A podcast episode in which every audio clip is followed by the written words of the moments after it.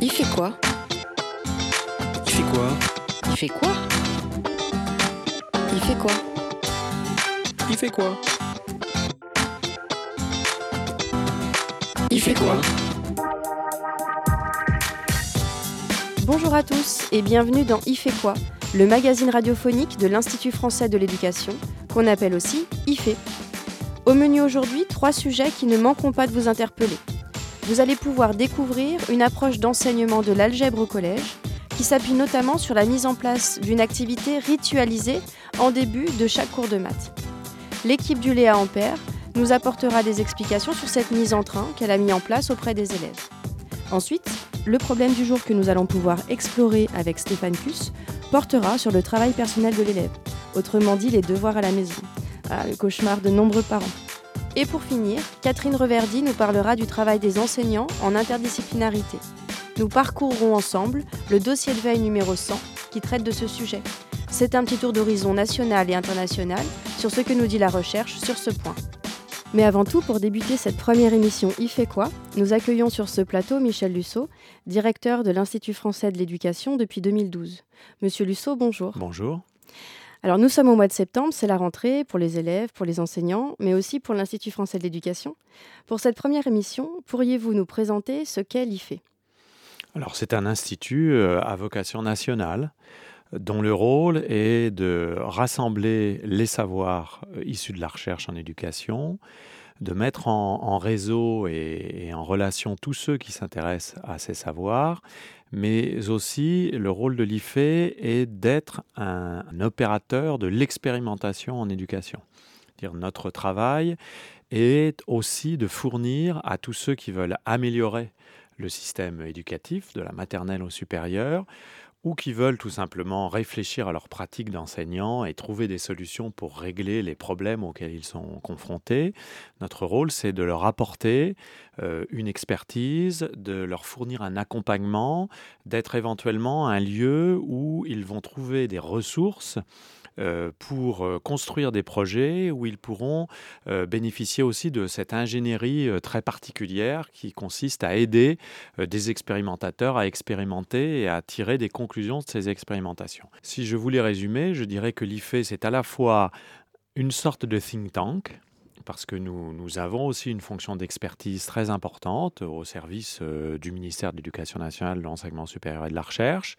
Et puis, c'est une, une plateforme de diffusion euh, des ressources et une plateforme d'expérimentation. Quel type de manifestation est-ce qu'on trouve au sein de l'IFE, dans les locaux? Oh, pratiquement tous les jours, il se passe quelque chose à l'IFE. Nous rassemblons à peu près 80 personnes qui travaillent dans les domaines euh, que je viens de, de présenter très rapidement.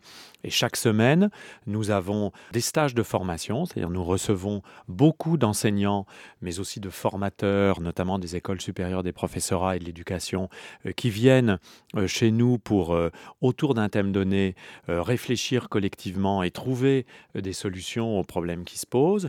nous organisons aussi des séminaires de recherche, nous organisons aussi des séminaires de travail préalables à la mise en place de projets de recherche partenariaux, souvent à l'échelle nationale, mais mais nous organisons également des conférences de consensus qui sont destinées à, rassembler un, large panel, comme on dit aujourd'hui, euh, d'experts pour essayer de faire le point sur une question euh, controversée. Par exemple, nous avons fait des conférences de consensus sur la différenciation pédagogique, sur la lecture, sur l'apprentissage de la numération, mais nous organisons également avec des partenaires ce que nous appelons des grandes conférences nationales scientifiques, où là, il s'agit de faire le point scientifique sur une question.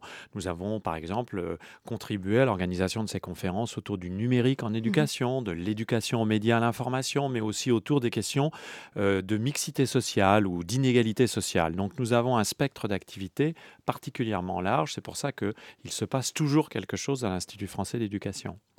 Et je voulais vous demander, euh, à vous qui êtes le directeur de l'IFE, quel est votre rôle? Quelle impulsion donnez-vous à cet institut?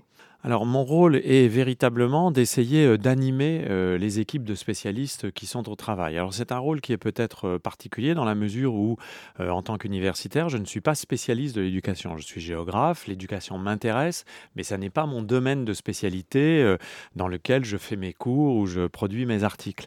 Donc je conçois vraiment mon rôle, outre tous les aspects administratifs et réglementaires qui, qui sont ceux d'un directeur, je conçois vraiment mon rôle comme un rôle d'animateur des équipes, et puis euh, peut-être parfois, au risque de surprendre, comme un rôle de candide, c'est-à-dire quelqu'un qui, n'étant pas spécialiste, pose les questions de façon un peu différente et qui peut, euh, de temps à autre, euh, susciter des projets auxquels les spécialistes n'avaient pas pensé. Alors tous les événements dont vous nous avez parlé, Michel Lusso, on peut les retrouver sur le site de l'IFE avec les informations pratiques, les lieux, les horaires, les programmes. Et hum, le site de l'IFE, c'est une porte d'entrée. Vous y trouverez, chers auditeurs, l'agenda des manifestations IFE ainsi que le catalogue des formations proposées. J'en profite donc pour vous donner deux adresses électroniques génériques qui vous permettront d'entrer en contact avec les collègues organisant les événements. ife.manifestation au pluriel ens-lyon.fr et formation au pluriel.ife.ens-lyon.fr. Merci Monsieur Lusso de nous avoir accordé cette interview. Merci à vous.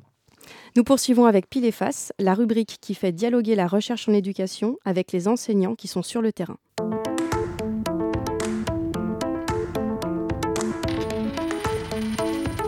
Pile et.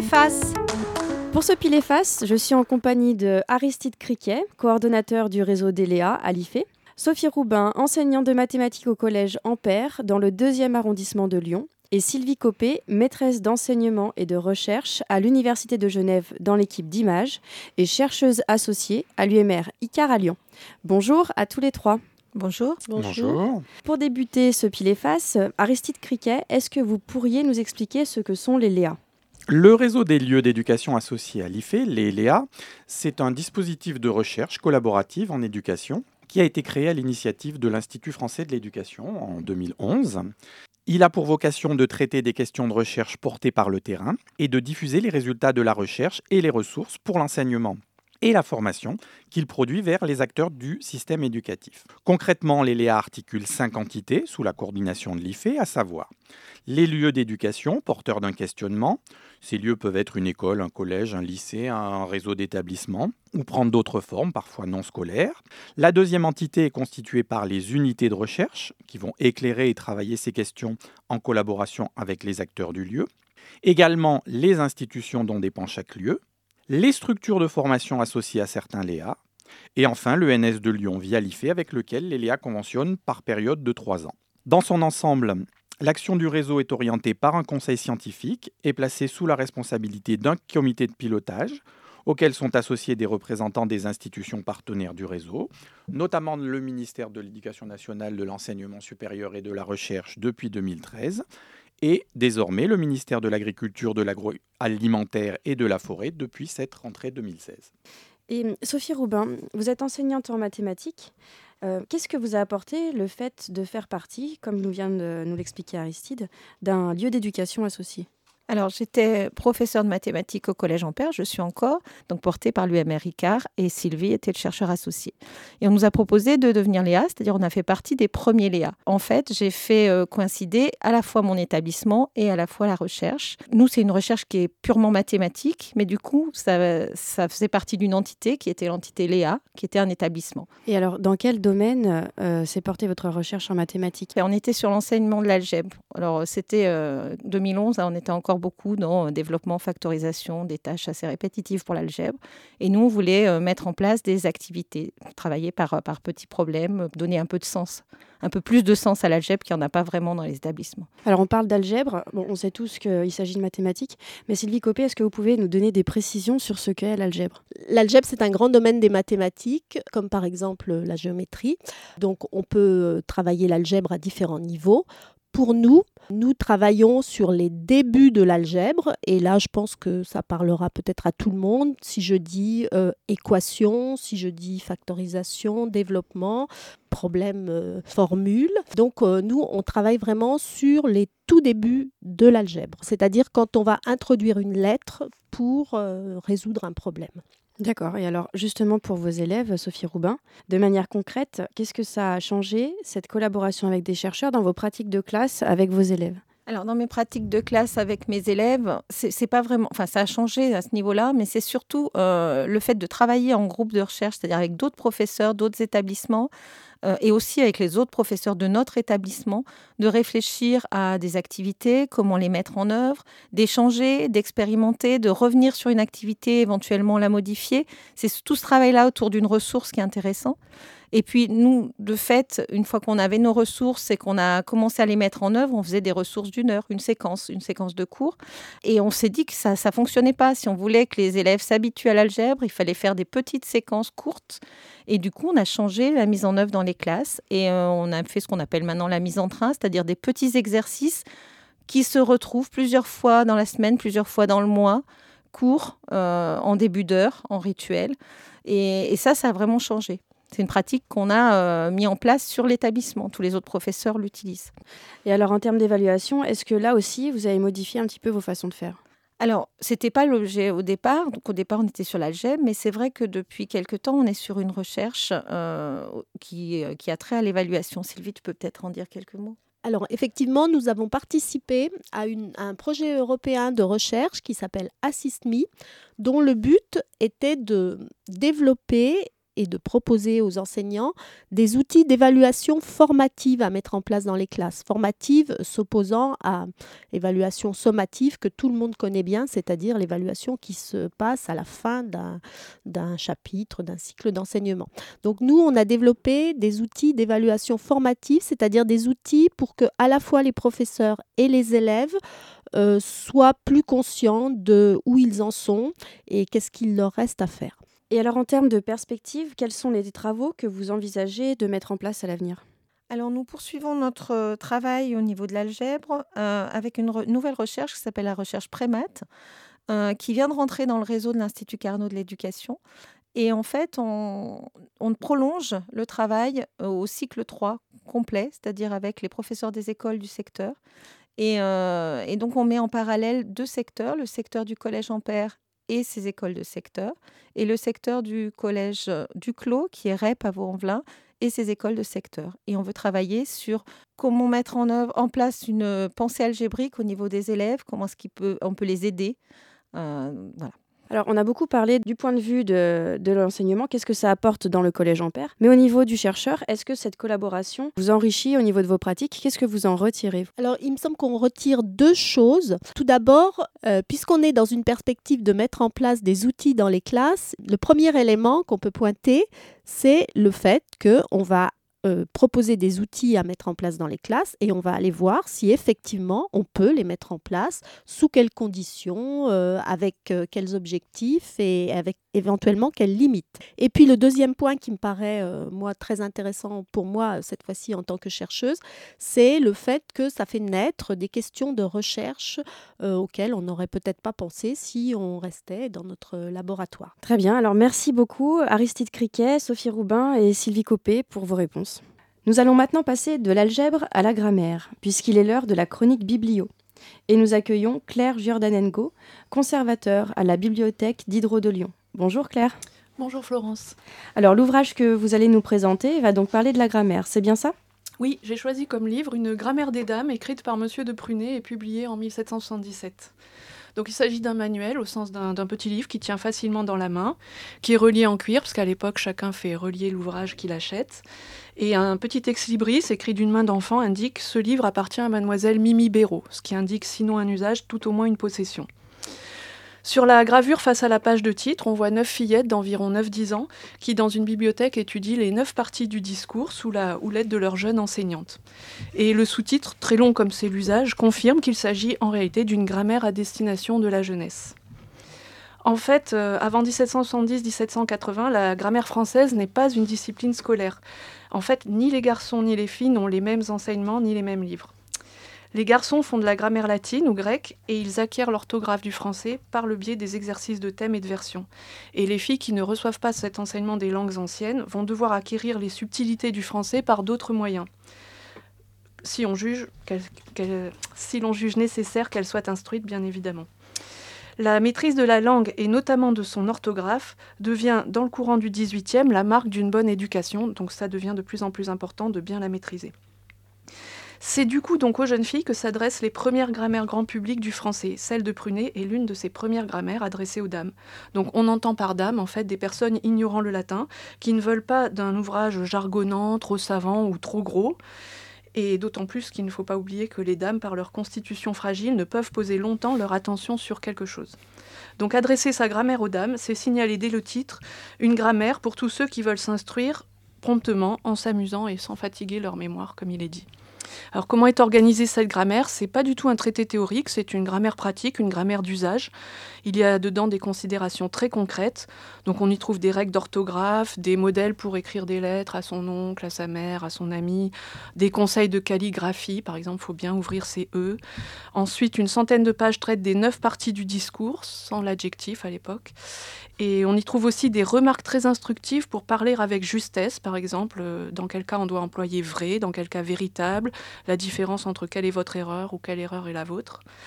Et des expressions provinciales à éviter. On ne dit pas dormir un somme ou voyons voir. Euh, ça se termine par quelques mots difficiles qu'il faut connaître, comme les mots métaphore ou équivoque. Bref, on a là les prémices de ce qui deviendra la grammaire scolaire et qui paraîtra indispensable au siècle suivant pour apprendre le français et son orthographe. Merci Claire Jordanengo pour cette belle découverte. Et maintenant, passons à la question du mois.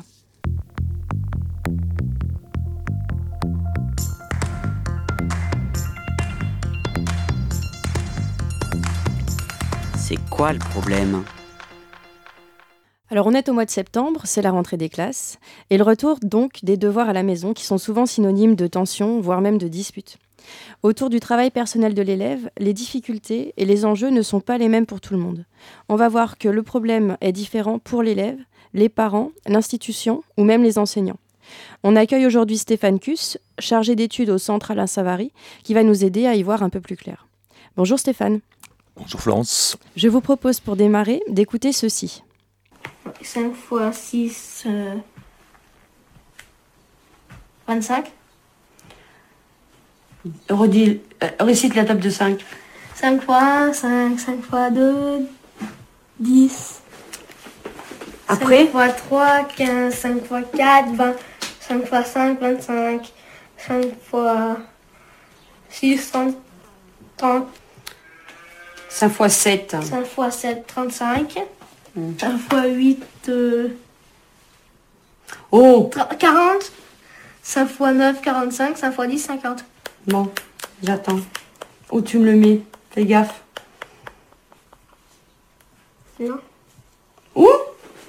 Bah là. Une claque, t'as vu Regarde les chiffres après la virgule. Bah, il y en a 3. Et avant 3 aussi. Appelle ton oncle qui t'aide. Ouais, Vous avez sûrement reconnu le documentaire Être et avoir, réalisé par Nicolas Philibert en 2002. On y entend un enfant, Julien, qui sèche sur une multiplication, et on voit que cette situation va mobiliser un, les membres de la famille, le père, la mère, on devine qu'il y a peut-être l'oncle, et ça aboutit, après moult conciliabules, à un constat navré, c'est qu'il y a une erreur quelque part, mais que personne trouve. Alors c'est quoi le problème, Stéphane Kuss? Alors le problème par rapport à cette question des devoirs à la maison, c'est qu'on a hérité d'un modèle d'enseignement euh, depuis le XVIIIe siècle qui était fait pour l'élite. Euh, dans laquelle il y avait une séparation nette entre le temps de cours d'enseignement et le temps d'études.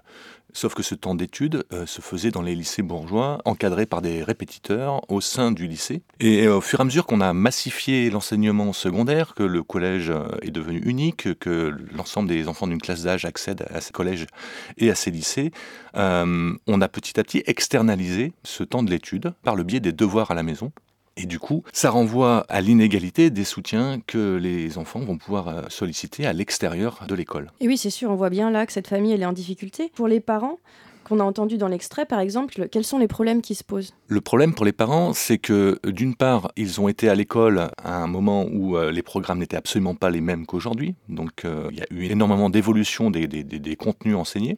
Et puis, le problème, c'est qu'ils n'ont pas tous fait des études supérieures. Et donc, plus leurs enfants vont avancer en âge, et, moins euh, un certain nombre d'entre eux vont se retrouver en capacité d'aider, d'accompagner les enfants. voilà, le facteur le plus prédictif qui corrèle à l'échec scolaire, c'est le niveau de diplôme de la mère, qui est bien souvent est celle qui aide pour les devoirs, donc ce n'est pas pour rien. Et puis ça renvoie aussi à ce que les chercheuses comme Séverine Cacpo appellent euh, les redidactisations familiales, c'est-à-dire y compris sur des activités qu'on croit ne poser aucun problème à l'extérieur, comme la lecture. Voilà, une enseignante de sixième qui euh, demande à des élèves de, lire un passage de roman à la maison en, attendant la compréhension euh, de ce qui s'y passe. Ben, Séverine Cacpo, elle, dans certaines familles, a pu voir que les accompagnants des devoirs vont faire lire à voix haute, vont demander de prononcer les lettres muettes, comme les E muets à la fin de chaque mot, dans le souci que l'élève mémorise l'orthographe des mots, mhm. ce qui n'est absolument pas ce qui est attendu par l'enseignant dans, dans, cette situation-là, et qui bien évidemment euh, va mettre l'enfant dans une grande difficulté, dans une grande tension, et puis euh, surcharger la tâche, ce qui fait que la compréhension, elle va passer à la trappe. Et oui, et du coup, en voulant aider, parfois les familles, en fait, ben, ne parviennent pas à aider leur enfant en donnant des consignes différentes. Alors là, on a vu du coup pour les institutions, on a vu pour les parents, et pour illustrer les interrogations des professeurs face au travail personnel de l'élève, je vous propose d'écouter un témoignage d'une enseignante. Là où j'ai un petit peu avancé là, depuis plusieurs années, c'est sur ce côté euh, essayer le plus possible d'outiller. Parce que moi, quand j'étais jeune, euh, ben, je savais comment apprendre une leçon par cœur. Euh, je l'ai su très tôt. Voilà, les, mes élèves, ils ne savent pas comment on apprend une leçon par cœur. Il faut outiller les élèves, il faut leur apprendre à apprendre. Après, je me dis, c'est renoyer dans leur, dans leur maison, dans leur environnement familial. Et voilà. Par contre, à, ça gagnerait peut-être à être réinvesti sous une forme plus souple, moins preneuse de temps et plus régulière, de un vrai travail de lecture et pas qu'un tout petit texte. Mais alors, il faut voir les réactions des, gamins quand on leur donne ça. Oh, il y a tout ça à lire Voilà, donc justement, les prendre, bah oui, il y, a tout ça, il y, a tout ça à lire. Alors, on vient d'entendre Guillemette. Euh, c'est quoi le problème pour les enseignants, Stéphane Kuss alors, le problème pour les enseignants, euh, c'est bien évidemment qu'ils sont toujours en tension entre le cours qu'ils doivent faire passer à tous et l'attention qu'ils peuvent, euh, dans le cadre des formats de cours qui peuvent être euh, voilà, très rigides, notamment à partir du collège où on a 55 minutes et ça sonne et hop, mmh, ou est-ce que je vais avoir le temps de me préoccuper de la manière dont les élèves, dans le cours, se sont appropriés les, les, contenus d'enseignement? Après, du coup, comme j'ai pas le temps de faire ça en classe, je demande de faire ça à la maison. je fais ça par le biais de leçons, par le biais d'exercices que je demande. Et la deuxième tension qui va se trouver pour les enseignants, c'est quel temps je prends pour faire ça à la fin du cours. Troisième tension, quel temps je prends au début du cours suivant pour prendre en compte euh, ce qui a été fait à l'extérieur. Oui, la correction. Oui, on voit effectivement qu'il y a énormément de choses auxquelles l'enseignant doit penser pour pouvoir envisager de donner des devoirs. Et pour les élèves, alors, c'est quoi le problème des devoirs? Alors, le problème des devoirs, c'est que, bien évidemment, pour un certain nombre d'élèves, ça renvoie à ce que j'ai compris ou pas déjà en cours. Et, oui. et voilà, et n'importe quelle personne qui a accompagné des élèves dans leurs devoirs se rend compte que ben, c'est loin d'être gagné pour une majeure partie des élèves. Ensuite, la deuxième chose, c'est est-ce que j'ai les compétences méthodologiques pour pouvoir euh, passer du cours à l'exercice? Est-ce que j'ai les compétences méthodologiques pour faire l'exégèse de mon cours, pour voir euh, est-ce que j'ai bien compris toutes les notions? Est-ce qu'il y a des choses qu'il faut que je creuse un petit peu, pour que je me fasse aider? Et qu'ensuite je passe à l'exercice. Mais la plupart des élèves, quand ils ont des leçons à apprendre, des exercices, ils vont tout de suite aller aux exercices. Mais alors, piste peut-on envisager pour aider les acteurs éducatifs à améliorer la gestion du travail personnel de l'élève? Bah, La question pour l'enseignant, c'est à quelles conditions je vais pouvoir déjà dans la classe m'intéresser aux conditions de l'appropriation des contenus d'enseignement? Et bien entendu, ça, réinterroge euh, tous les formats de cours. Voilà. On a évidemment les nouveaux programmes qui nous incitent à ça, euh, qui sont extrêmement clairs là-dessus, euh, qui, disent que voilà, le travail personnel de l'élève commence dans la classe, que c'est un aller-retour perpétuel entre les contenus, les manières d'apprendre, les exercices, et où les choses doivent s'apprendre en classe. Mais euh, c'est bien évidemment à toutes les questions d'accompagnement et de formation des enseignants à ces, questions que, que, que, ça renvoie. Merci Stéphane Cus pour toutes ces explications. Nous allons maintenant passer à la chronique ressources et nous accueillons pour cela Catherine Loisy. Bonjour.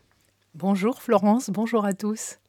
Vous êtes maître de conférence en psychologie du développement et vous travaillez à l'IFE dans l'équipe Eductis. Alors dans cette chronique, vous allez nous présenter une ressource produite par l'IFE. Aujourd'hui, il s'agit de la ressource appelée Accept. C'est bien ça? Oui.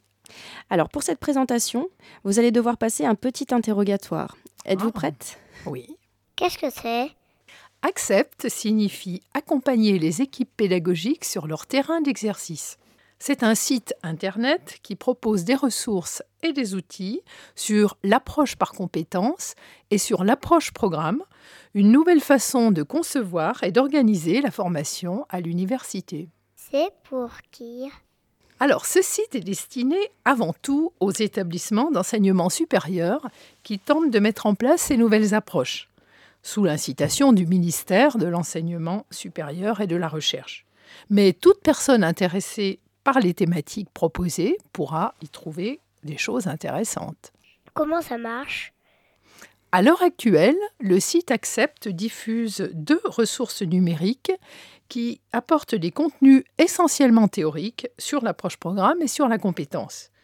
Chaque ressource contient des capsules vidéo, du texte, des hyperliens. Chaque capsule vidéo est enregistrée avec un chercheur spécialiste de la question abordée. À quoi ça sert? Alors, prenons par exemple la ressource sur la notion de compétence.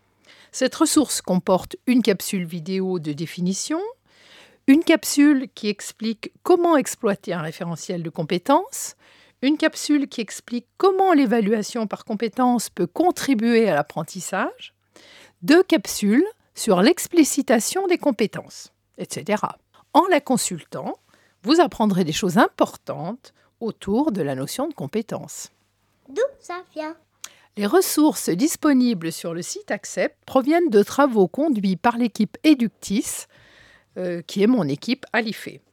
Certains ont été menés dans le cadre de projets avec la MIPNES, une mission du ministère de l'Enseignement supérieur et de la Recherche, et d'autres travaux ont été produits dans le cadre d'un projet régional soutenu donc par la région Rhône-Alpes et l'université numérique en région. Alors pour conclure, Accept est en constante évolution. Venez régulièrement consulter le site. Les outils et les ressources diffusées sont libres de droit. N'hésitez pas à les télécharger et faites-en bon usage. Merci Catherine pour avoir euh, accepté de passer ce test. Catherine Loisy, maître de conférence en psychologie du développement. Sans transition, nous passons à la découverte d'un dossier de veille scientifique de l'IFE. De jour comme de nuit, l'IFE veille.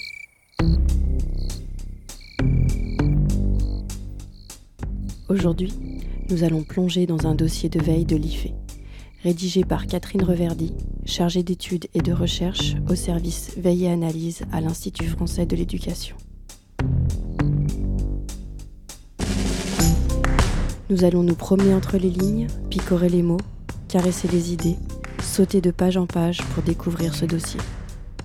Êtes-vous prêts la problématique de l'interdisciplinarité euh, telle qu'elle est présentée dans, les EPI, les enseignements pratiques interdisciplinaires de la réforme du collège, qui a été appliquée en France en 2016, elle est beaucoup plus large que la question déjà complexe des contenus d'enseignement. Et ça pour trois raisons. Déjà, ça touche dans le second degré à l'identité professionnelle des enseignants. Elle est souvent définie par l'appartenance disciplinaire. Ensuite, elle touche aux pratiques pédagogiques, parce qu'elles devront être explicitées entre les collègues des différentes disciplines pour qu'ils travaillent ensemble. Et souvent, ça reste la propriété de chaque enseignant ou de chaque discipline.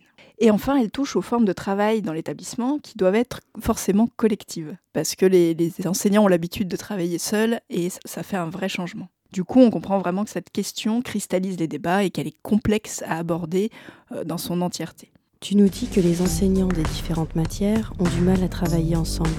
Sais-tu pourquoi? Oui, la voix, regarde à la page 5.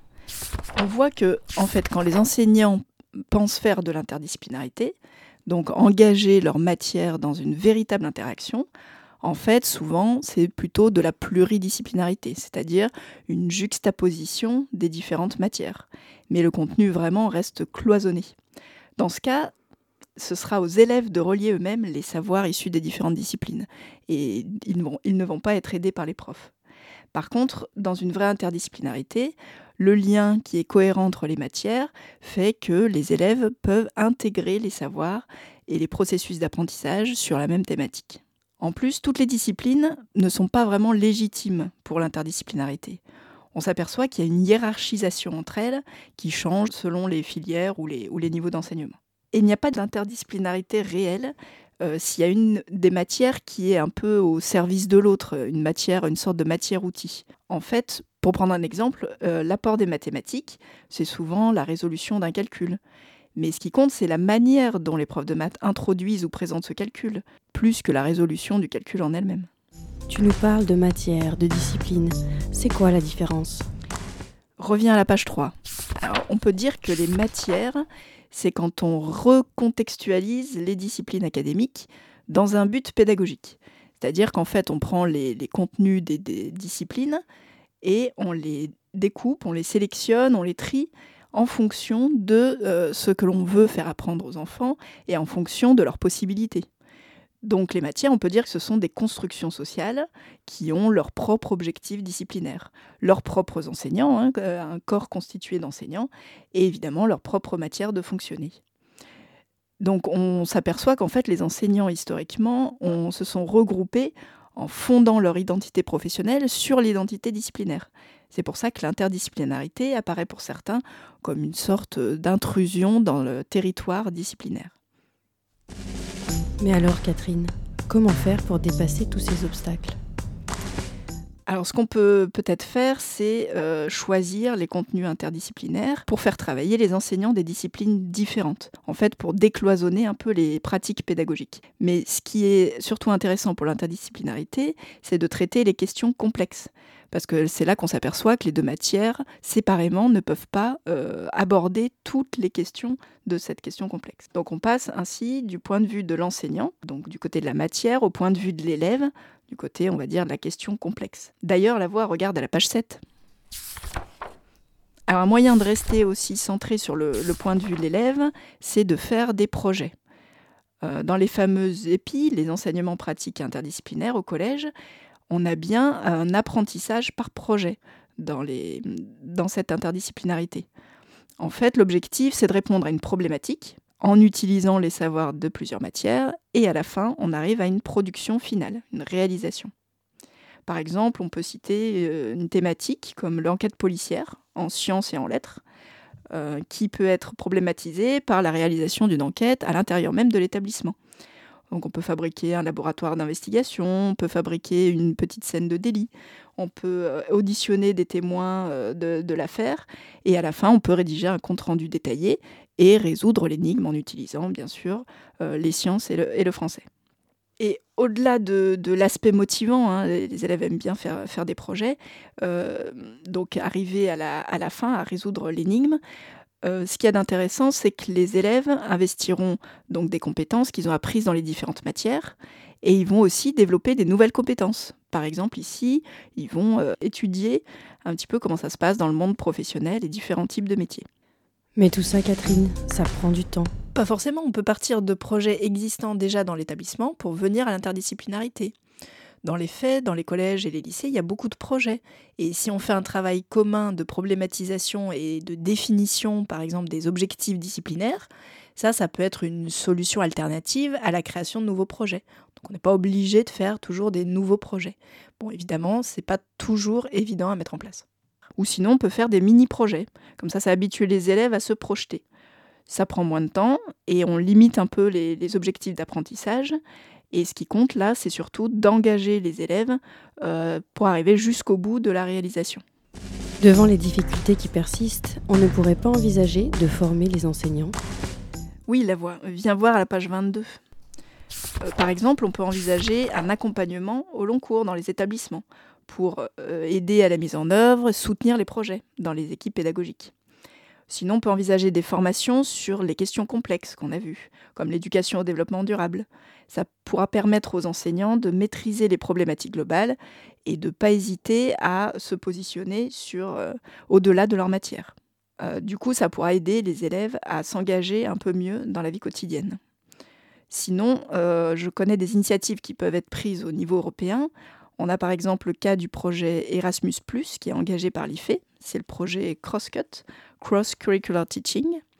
Et ce projet va aboutir à la création d'une plateforme de formation et d'échange entre les enseignants, euh, donc qui va leur permettre euh, d'aboutir et de pratiquer l'interdisciplinarité. On peut aussi imaginer de mettre à disposition des enseignants toutes les ressources pédagogiques et matérielles dont ils auraient besoin.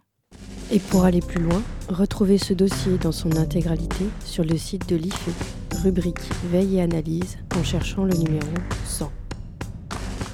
C'est la fin de cette émission. Merci à tous. À la technique aujourd'hui, Sébastien Boudin de NS.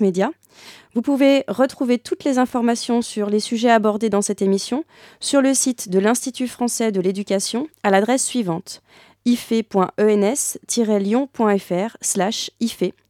On se retrouve au mois d'octobre pour la prochaine émission IFE quoi. À bientôt.